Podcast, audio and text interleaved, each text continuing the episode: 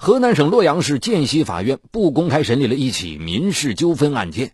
一对公婆因为儿媳肚子里的一父子展开了一场保根大战，还许诺给儿媳十万元补偿金，但最终鸡飞蛋打之后，公婆竟然把儿媳以敲诈罪告上法庭。敬请收听本期的拍案故事：一父子之争。二零零二年九月的一场车祸，让朱明霞永远的失去了丈夫。在此之前，这个家非常令人羡慕。丈夫年永林是市党校的培训教师，妻子朱明霞在一家房产公司任会计。小两口婚后集资买了一套一百四十平方米的跃层房子。颇有孝心的他们，还把年永林乡下的父母接来一起住。谁也没想到，甜蜜的日子竟会被突来的噩耗给粉碎了。对于结婚刚两年的朱明霞来说，那些日子简直痛不欲生。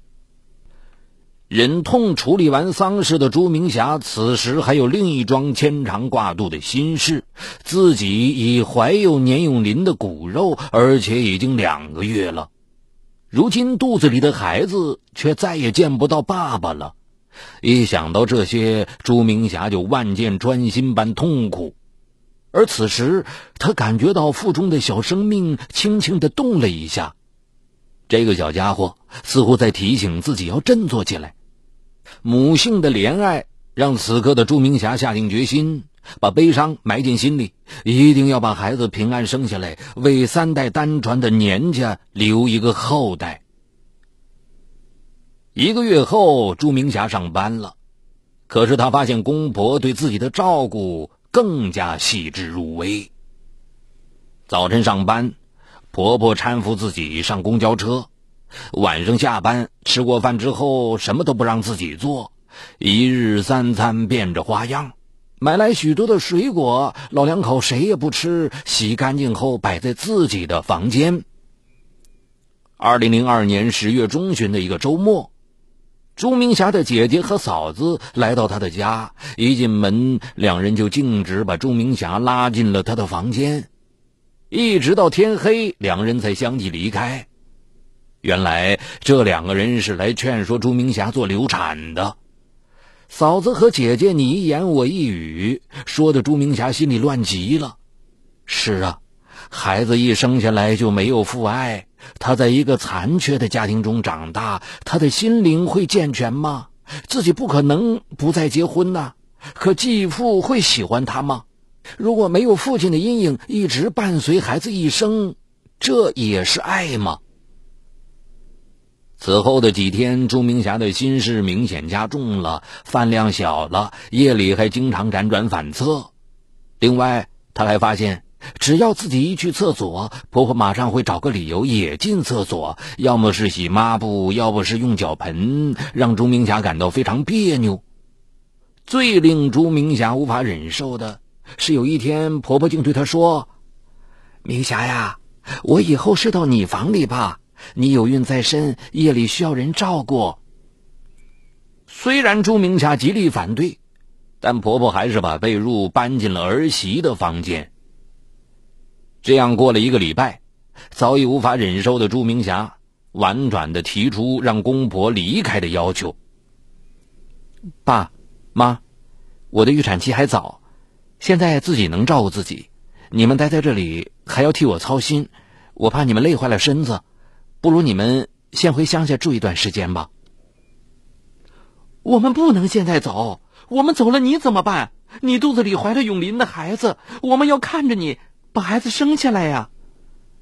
是啊，我们知道你姐姐和嫂子来的目的，我们也明白无权干涉你再次嫁人，可你肚子里的孩子是姓年的呀。被逼急的公公婆婆终于说出了这些日子以来对婆婆形影不离的原因，原来是怕朱明霞偷偷把孩子打掉。弄清了这一切后，朱明霞大哭不已。想想刚去世的丈夫，想想自己如今艰难的处境，再想想公婆对自己的不信任，朱明霞伤心的一夜未合眼。窗户纸一旦被捅破，似乎再也不用伪装。婆婆公公的监视更是有恃无恐。有一天，朱明霞和一位医生朋友，啊，恰好当天还穿着白大褂，在住宅区楼下说了几句话，回来后便被婆婆指责成啊，肯定是在咨询流产的问题。有时候朱明霞心情不好，吃不下晚饭，他们便说啊，朱明霞有意虐待肚里的孩子。没办法，心烦意乱的朱明霞此后下班就径直回自己的父母家。朱明霞本以为躲起来会清静些，谁知这下可惹了大祸。公公婆婆竟然到朱明霞的单位里去静坐抗议，一连十来天，弄得别的同事无法办公。人们对这事儿不禁窃窃私语。十二月二十五日。年永林远在上海以七十三岁高龄的堂舅突然来到了朱明霞的家。原来他是受妹妹之托来做朱明霞工作的。这次年家为了保住儿媳肚里的孩子，可谓破釜沉舟，提出给朱明霞十万元生养费，还说抚养孩子的开销另外计算。我不要你们的钱，孩子是我和永林的。我既然决定把他生下来，我就有责任、有义务抚养他长大。可能是朱明霞觉得受到了侮辱，便赌气说了这么一句话。可朱明霞越坚持这么说，年家就越觉得这保根之事能谈成，越是坚持要付给朱明霞十万元钱。拉锯战一晃唱了半个月，此时朱明霞肚里的孩子已经六个多月。做流产已经很危险了，也许朱明霞已经心力交瘁，便想就让事情顺其自然吧。就这样，在年家公婆的强烈要求下，朱明霞收下了那十万元钱，并打了收条。年家公婆又怕朱明霞反悔，还让他按了手印。二零零三年四月二号。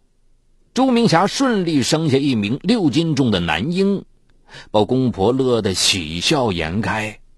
但由于朱明霞产前抑郁，结果导致奶水稀少，只得人工喂养。孩子体质较差，经常生病，几乎每个月都要住院，每次住院的花销都在四五千元上下。那些日子把朱明霞和公婆忙得焦头烂额。孩子七个月时，再次因急性肺炎被送到医院抢救，但这次却没有以往的幸运。由于持续高烧导致心衰，病魔无情的夺走了孩子幼小的生命。丈夫没了，孩子又死了，不到一年时间，相继失去了两位亲人。朱明霞心里承受的打击简直无法形容，郁闷伴随着伤心。半年多过去，身体恢复很多的朱明霞最终决定去上班。可是还没等她到单位报到，二零零三年七月十日，她却意外的接到了区法院的传票。原来，年家公婆身体逐渐恢复以后，心里越想越气。他们觉得自己忙活了半天，到头来却竹篮打水一场空，花了十万元钱，什么也没得到，儿子没了，孙子也没了，给祖宗续香火的愿望也破灭了。于是，鸡飞蛋打、恼羞成怒的年家公婆一纸诉状，把朱明霞以敲诈罪告上了法庭。二零零四年九月二十五日，涧西区法院不公开审理了这起民事纠纷案件。年家公婆可谓有备而来，不仅聘请了律师，而且还向法官陈述了敲诈的原因。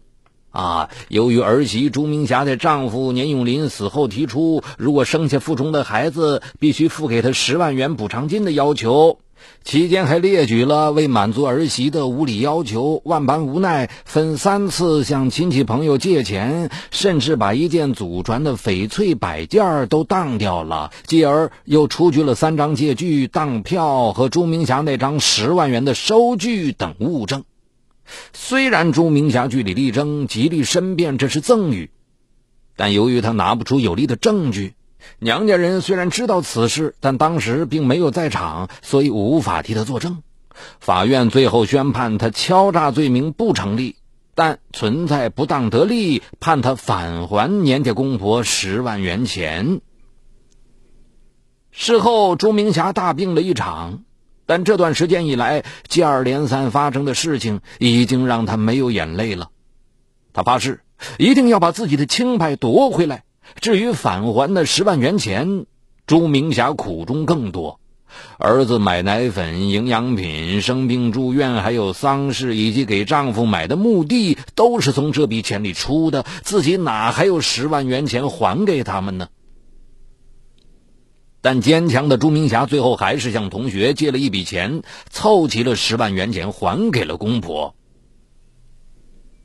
由于当时朱明霞接到传票时很仓促。也没有想到请律师，所以导致直接败诉。待到缓过神来之后，他决定上诉，随即咨询了律师，这才明白，要想证明这笔钱是主动赠与而非索要敲诈，必须把那个中间人，也就是年永林的堂舅请出来作证，这是事情的关键。可对方是婆婆的堂哥，他肯替自己说话吗？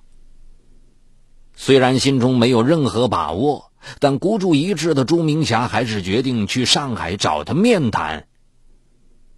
二零零四年十二月四日，已辞职的朱明霞到达了上海。此前，她只听丈夫年永林说过，她的堂舅是一家出版社的俄语翻译，住在静安区一带。凭着仅有的一点线索，朱明霞开始了马不停蹄的寻找。功夫不负有心人。堂舅家最终还是被朱明霞给找到了，但是很不巧，也许朱明霞来上海找证据走漏了风声。堂舅的儿子回答他说：“啊，我爸爸去海南疗养了。”再细问在海南疗养的具体地点和归期时，对方回答无可奉告。二零零五年春节刚过，朱明霞再次来到了上海，这次他没有直接到堂舅的家里去拜访。而是在附近租了间房子住了下来。二零零五年五月二十四日，已守候在此近四个月的朱明霞终于发现了堂舅的身影。当天晚上，他就出现在了这位老人的面前。毕竟有过亲戚关系，堂舅并没有把朱明霞拒之门外。此时的朱明霞字字含悲的向眼前的这位老人叙述了自己近来的遭遇，末了恳请他为自己出庭作证。老人一直沉默不语。堂舅，虽然永林不在了，但他活着时一直在我耳边说起您。您是有文化的人，也知道这里面的是非曲直，求您说句公道话。如果您不同意，我会一直等到您同意再离开上海。大概是朱明霞坎坷的遭遇使这位老人动了恻隐之心。一周后，他终于答应出庭为朱明霞作证。二零零五年五月末，朱明霞向区法院递交了上诉书。八月，区法院开庭审理了此案。本案辩论的焦点凸显在一个问题上。这十万元钱是年家公婆主动赠予的，还是朱明霞强行索要的？面对法官威严的目光和朱明霞的誓死要讨回公道的眼神，年家堂舅向法官叙述了事情的经过，并承认由他做中间人，主动和自愿给予了朱明霞十万元钱的事实。在事实面前，年家公婆也心虚了。老老实实的回答：“是我们主动和自愿的。”最后，法院宣判结果认定原审适用法律错误，重新宣判。至此，属于年家自愿给予的十万元补偿金又重新回到了朱明霞的手中。而已获清白的朱明霞让律师撤销了原本要起诉追究年家公婆恶意诽谤刑事责任的上诉。嗨，你好，我是雷鸣，我的最新精品节目解读高效能人士的七个习惯已经在蜻蜓上线，生活中的你面对困难，总是消极拖延还是积极主动？你为自己的低效、懒惰懊恼抓狂吗？那些行动力超强、成功高效的人是怎么管理自己生活的？如何更好的知己知彼，建立共赢的人际关系呢？就在蜻蜓 FM 搜索“高效能人士”，开启你的高效能生活。